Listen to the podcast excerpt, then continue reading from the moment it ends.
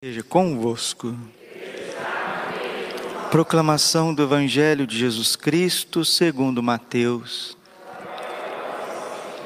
Naquele tempo apresentaram a Jesus um homem mudo que estava possuído pelo demônio. Quando o demônio foi expulso, o mudo começou a falar. As multidões ficaram admiradas e diziam: Nunca se viu coisa igual em Israel. Os fariseus, porém, diziam: É pelo chefe dos demônios que ele expulsa os demônios. Jesus percorria todas as cidades e povoados, ensinando em suas sinagogas, pregando o evangelho do reino e curando todo tipo de doença e enfermidade. Vendo Jesus as multidões, compadeceu-se delas, porque estavam cansadas e abatidas, como ovelhas que não têm pastor. Então disse aos seus discípulos: A messe é grande, mas os trabalhadores são poucos. Pedi, pois, ao dono da messe que envie trabalhadores para a sua colheita. Palavra da salvação. Ave Maria, cheia de graça, o Senhor é convosco. Bendita sois vós entre as mulheres. Bendito é o fruto do vosso ventre, Jesus. Santa Maria, Mãe de Deus, rogai por nós, pecadores, agora e na hora de nossa morte. Vinde, Espírito Santo, vinde por meio da poderosa intercessão do Imaculado Coração de Maria, vossa amadíssima. Podemos sentar um pouquinho. Jesus, manso e humilde de coração, Hoje a igreja celebra a memória litúrgica de Santa Maria Goretti, uma menina de 12 anos, italiana, nasceu em 1890, faleceu com 12 anos, ou melhor, foi assassinada aos 12 anos, em 1902, para conservar a sua pureza, a sua virgindade. Ela era de família pobre e numerosa, e desde muito menina, pequenininha, é piedosa, né? uma menina bem piedosa, sempre em oração, e tinha um pulso muito firme, uma jovem, uma jovenzinha, né? uma criança, que ao mesmo tempo trazia uma suavidade, uma candura mas também uma fortaleza de alma, algo impressionante. E destacava-se por conta da vida de oração. E certa vez o pai faleceu e eles tiveram que mudar de cidade, chegar para um vilarejo mais próximo de Roma. A mãe foi morar, né, nesta região. E ali eles tiveram que morar junto com um senhor viúvo que tinha dois filhos. Um desses filhos, Alessandro, que também era jovem, sempre ficava assediando Maria Gorete e ela sempre se esquivando. E um dia ele tentou ter relações com ela e ela disse: Não, não. Isso me chamou muita atenção na hora que eu estava rezando. Não, não, Deus não quer, é pecado. Não, não, Deus não quer, é pecado. Aí eu lembrei de Hebreus capítulo 12, versículo 4. Ainda não tendes resistido até o sangue na vossa luta contra o pecado. Essa menina, jovem, mártir, inocente, resistiu até o sangue na luta contra o pecado para não perder a pureza da alma, ela preferiu ser morta, ela foi esfaqueada. Alessandro esfaqueou-a com 14 facadas. E antes, antes da menina morrer, ali agonizando, sangrando, a mãe chegou correndo e ela disse também uma coisa que tem que ficar gravada no nosso coração de cristão, porque isso é, é muito bonito, é muito forte, é muito santo. E ela morreu dizendo assim: Sim, sim, o perdoo, mamãe. Lá no céu rogarei por ele, e ele vai se arrepender. quero que ele esteja junto comigo na glória eterna. Sim, sim, o perdoo, mamãe. Lá no céu rogarei para ele, para que ele se arrependa. Quero que ele esteja junto comigo na glória eterna. Isso é um cristão. Essa menina é católica. Esses são os interesses de quem ama Jesus e de quem ama o próximo.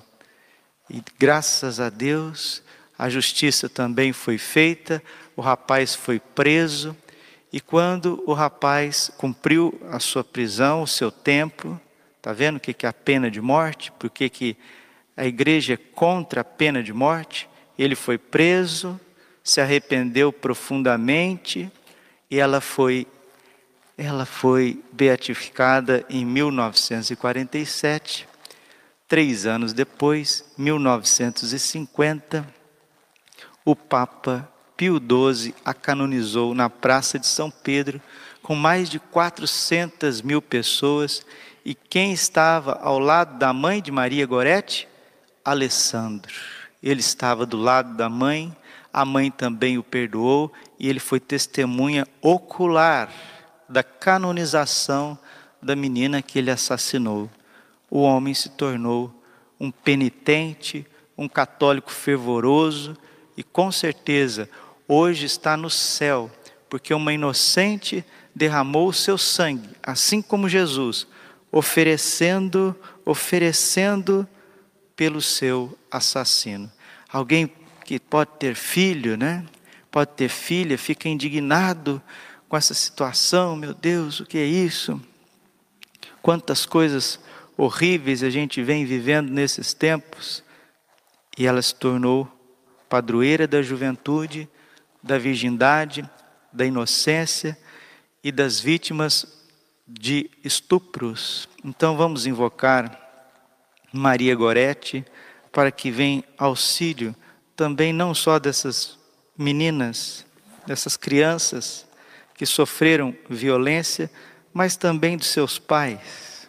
Porque Deus quer mostrar para nós que nunca é pela espada, é pela violência. Quando São Pedro desembainhou a espada para atacar Malco, né? Ele chegou até cortar a orelha de Malco no Getsemane. Jesus pegou a orelha, foi lá e fez um milagre restituindo a orelha do soldado. E Jesus disse para Pedro: Quem vive pela espada, pela espada morrerá. Nós não podemos pagar o mal com o mal, precisamos pagar o mal com o bem. E os mártires, os mártires, eles unem o seu sangue ao sangue de Jesus Cristo. Ah, mas que situação horrível, matar uma criança, etc. Não, mas espera aí. E Alessandro foi um, um assassino, sim, cruel, horrível, mereceu a sua, a sua punição. Depois é, a família perdoou, a jovem perdoou e ele se converteu. Mas não foi só Alessandro que matou Maria Gorete.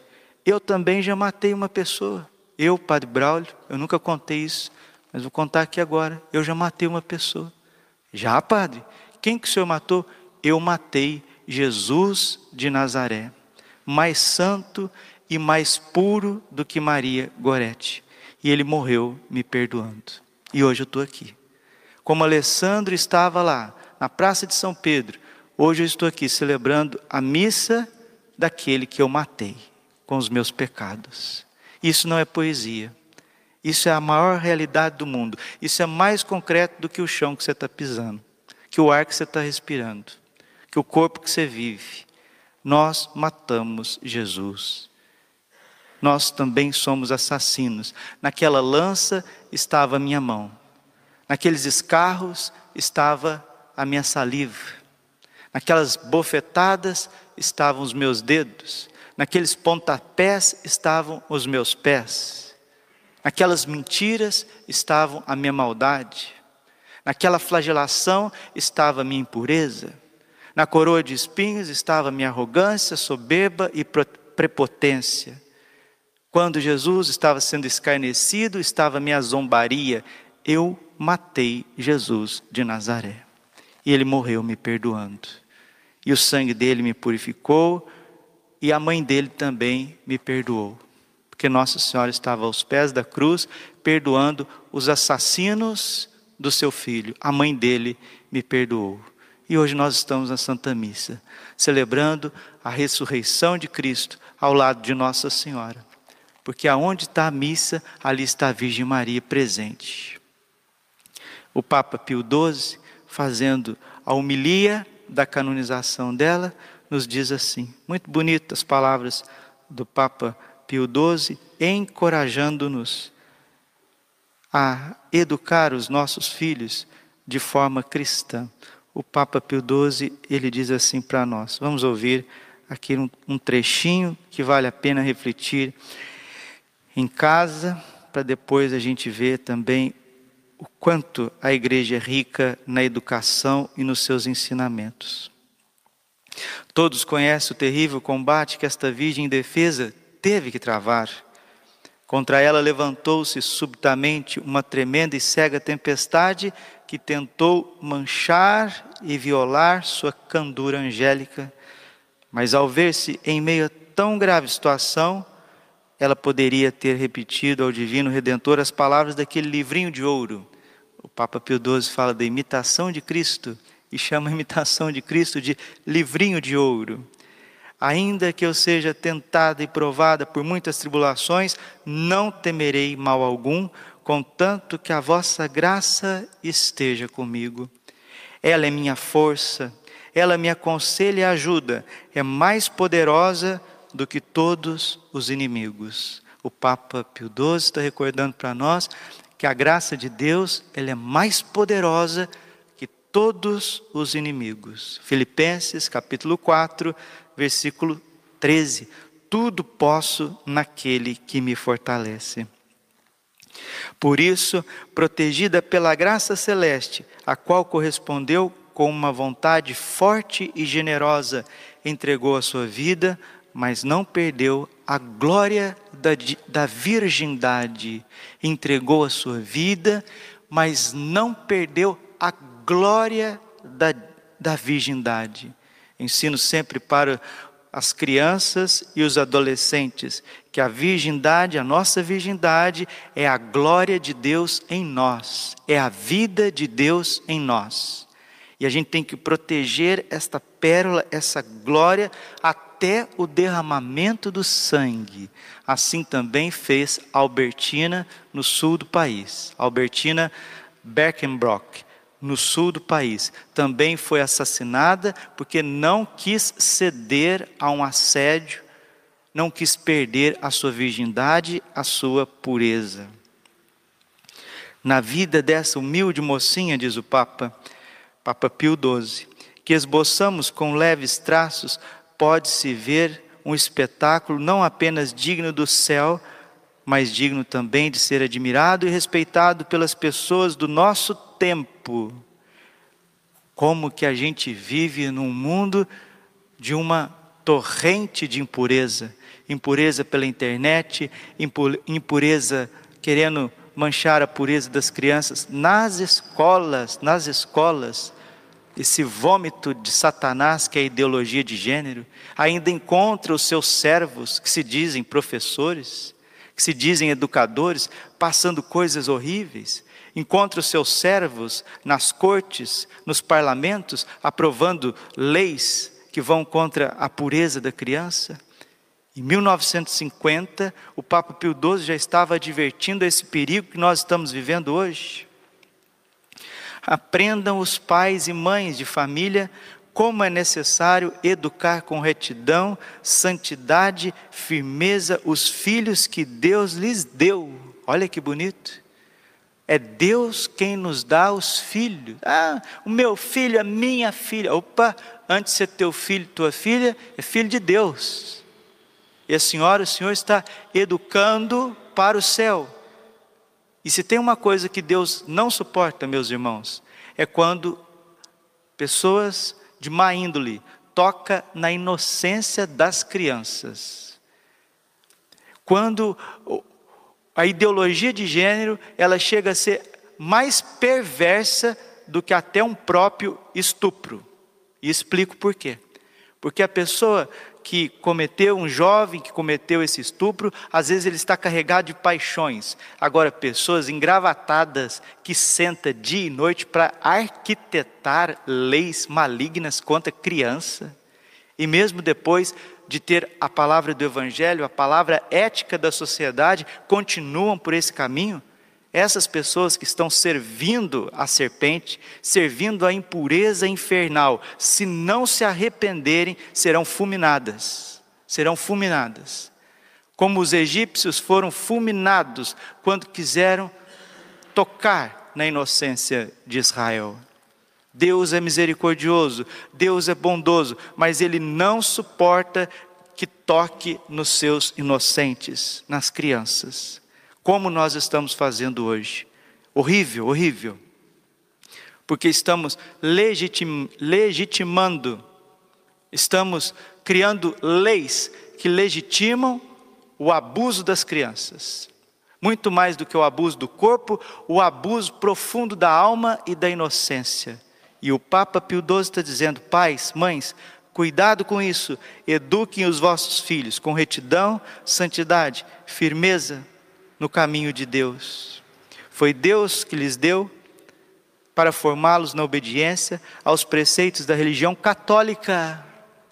Formar as crianças no preceito da religião católica, de tal modo que sua virtude for submetida a dura prova, possam suportá-la, saindo dela vencedores, sem feridas e sem manchas, íntegros, incontaminados com a ajuda da graça de Deus. Aprenda a alegre infância, aprenda a ardorosa juventude a não cair tristemente nos volúveis e vazios de prazeres e de paixões, a não ceder perante as seduções do vício, mas pelo contrário, a lutar com entusiasmo mesmo em situações difíceis e espinhosas, para alcançar aquela perfeição cristã, cristã de bons costumes. Todos nós podemos atingir, de certo modo, tal perfeição. Olha aqui. O Papa lembra para nós que nós fomos criados em imagem e semelhança de Deus e nós temos que conservar a nossa veste batismal, porque sem a pureza ninguém verá a Deus. Mateus capítulo 5, versículo 8: Bem-aventurados os puros de coração, que verão a Deus. E vamos resistir, resistir mesmo, se necessário, até o derramamento do sangue. E continua o Papa Angélico. Todos nós podemos atingir este certo grau de perfeição com a força da vontade, ajudada pela graça divina, por meio do esforço, do trabalho e da oração. Olha, ninguém vai viver a castidade sem esforço, trabalho e oração. Cabeça vazia, oficina para o diabo. Esforço, trabalho e oração. Com certeza, Alessandro não estava trabalhando, não estava estudando, não estava rezando, porque se tivesse, não teria cobiçado a menina. Se tivesse trabalhando, se tivesse se esforçando e rezando, não era instrumento do maligno naquele momento. E o Papa está dizendo que a virtude da castidade, da pureza, só vem através de muito esforço, trabalho e oração. De fato, nem todos somos chamados a sofrer o martírio, nos relembra mas todos somos chamados a praticar as virtudes cristãs. A virtude, porém, requer energia, energia, luta, mesmo sem atingir as alturas da fortaleza dessa angélica menina. Nem por isso obriga menos a um cuidado contínuo e muito atento, que deve ser sempre mantido por nós até o fim da vida. Olha aqui, né? Esse cuidado deve ser mantido por nós até o fim da vida. Não é porque já passou dos 50, dos 60, dos 70 que está com a, com a castidade mantida, não. Né? Senhorzinho, senhorinha, precisa também vigiar. porque senão depois de uma longa caminhada, de uma longa corrida, vai perder o prêmio porque não vigiou.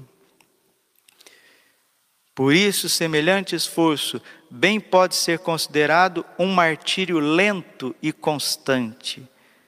A castidade também é um martírio lento e constante. É chamado martírio branco, o martírio da pureza, e ninguém conquista a castidade sem muito sofrimento. Ninguém, a não ser que Deus deu uma graça muito especial, como ele deu para Santa Faustina. Ele veio e cingiu Santa Faustina com um laço na cintura para que ela não tivesse tentações na área da castidade. Santo Tomás de Aquino também recebeu esta graça, mas a maioria dos santos, esmagadora dos santos, precisaram lutar até o fim da vida. Assim também seremos nós. A isto nos convidam as palavras de Jesus Cristo: o reino do céu sofre violência e são os violentos que o conquistam. Esforcemo-nos todos por alcançar este objetivo, confiados na graça do céu. Sirva-nos de estímulo a Santa Virgem e Marte Maria Gorete. Jesus está falando hoje no Evangelho de cura e libertação. Passou curando e libertando. E depois ele viu que era, eram tantos doentes, tantas pessoas atormentadas pelo demônio, que ele pediu para que nós rezássemos ao Pai pedindo que viesse mais operários para ajudar, porque a messe é grande e os operários são poucos. O que é uma pessoa curada? É uma pessoa que está livre de certa doença, né? O que é uma pessoa liberta? É uma pessoa que não está na clínica mais, não está no, no hospital, não está na prisão. Quais são as tuas doenças? Aonde estão as tuas feridas? Onde estão as tuas prisões, os teus hospitais, a tua UTI? Jesus está passando hoje para te curar, para te libertar, para que você seja um desses operários nessa messe. Santa Maria Gorete, inocente, virgem e mártir, exemplo de perdão, exemplo de amor, de oração, de firmeza, de santidade, assim com a sua mãezinha do lado possa interceder pelos assassinos deste mundo, que somos nós, que matamos Jesus Cristo, em Hebreus 6,6, está claro na Sagrada Escritura, todas as vezes que consentimos no pecado grave, crucificamos Jesus de novo dentro do nosso coração. Então, antes da gente levantar os nossos dedos, antes da gente vir com julgamentos para cima dos assassinos que precisam ser corrigidos, sim, pela justiça da terra e do céu, antes da gente sair metralhando, querendo matar todo mundo na cadeira elétrica, fuzilar todo mundo, se você quiser colocar os outros na cadeira elétrica, no, no colocar lá também no paredão, saiba que você vai junto, porque nós todos somos assassinos. Mas o nosso, nossa vítima morreu nos perdoando, com lábios de sangue. E a sua mãe também nos perdoou. Isso é ser cristão. Ah, isso é demais, padre. Sim. Por isso que ser cristão é viver do sobrenatural o tempo inteiro. Glória ao Pai, ao Filho ao Espírito Santo, como era no princípio, agora e sempre. Coração imaculado de Maria, confiança, saúde, vitória minha.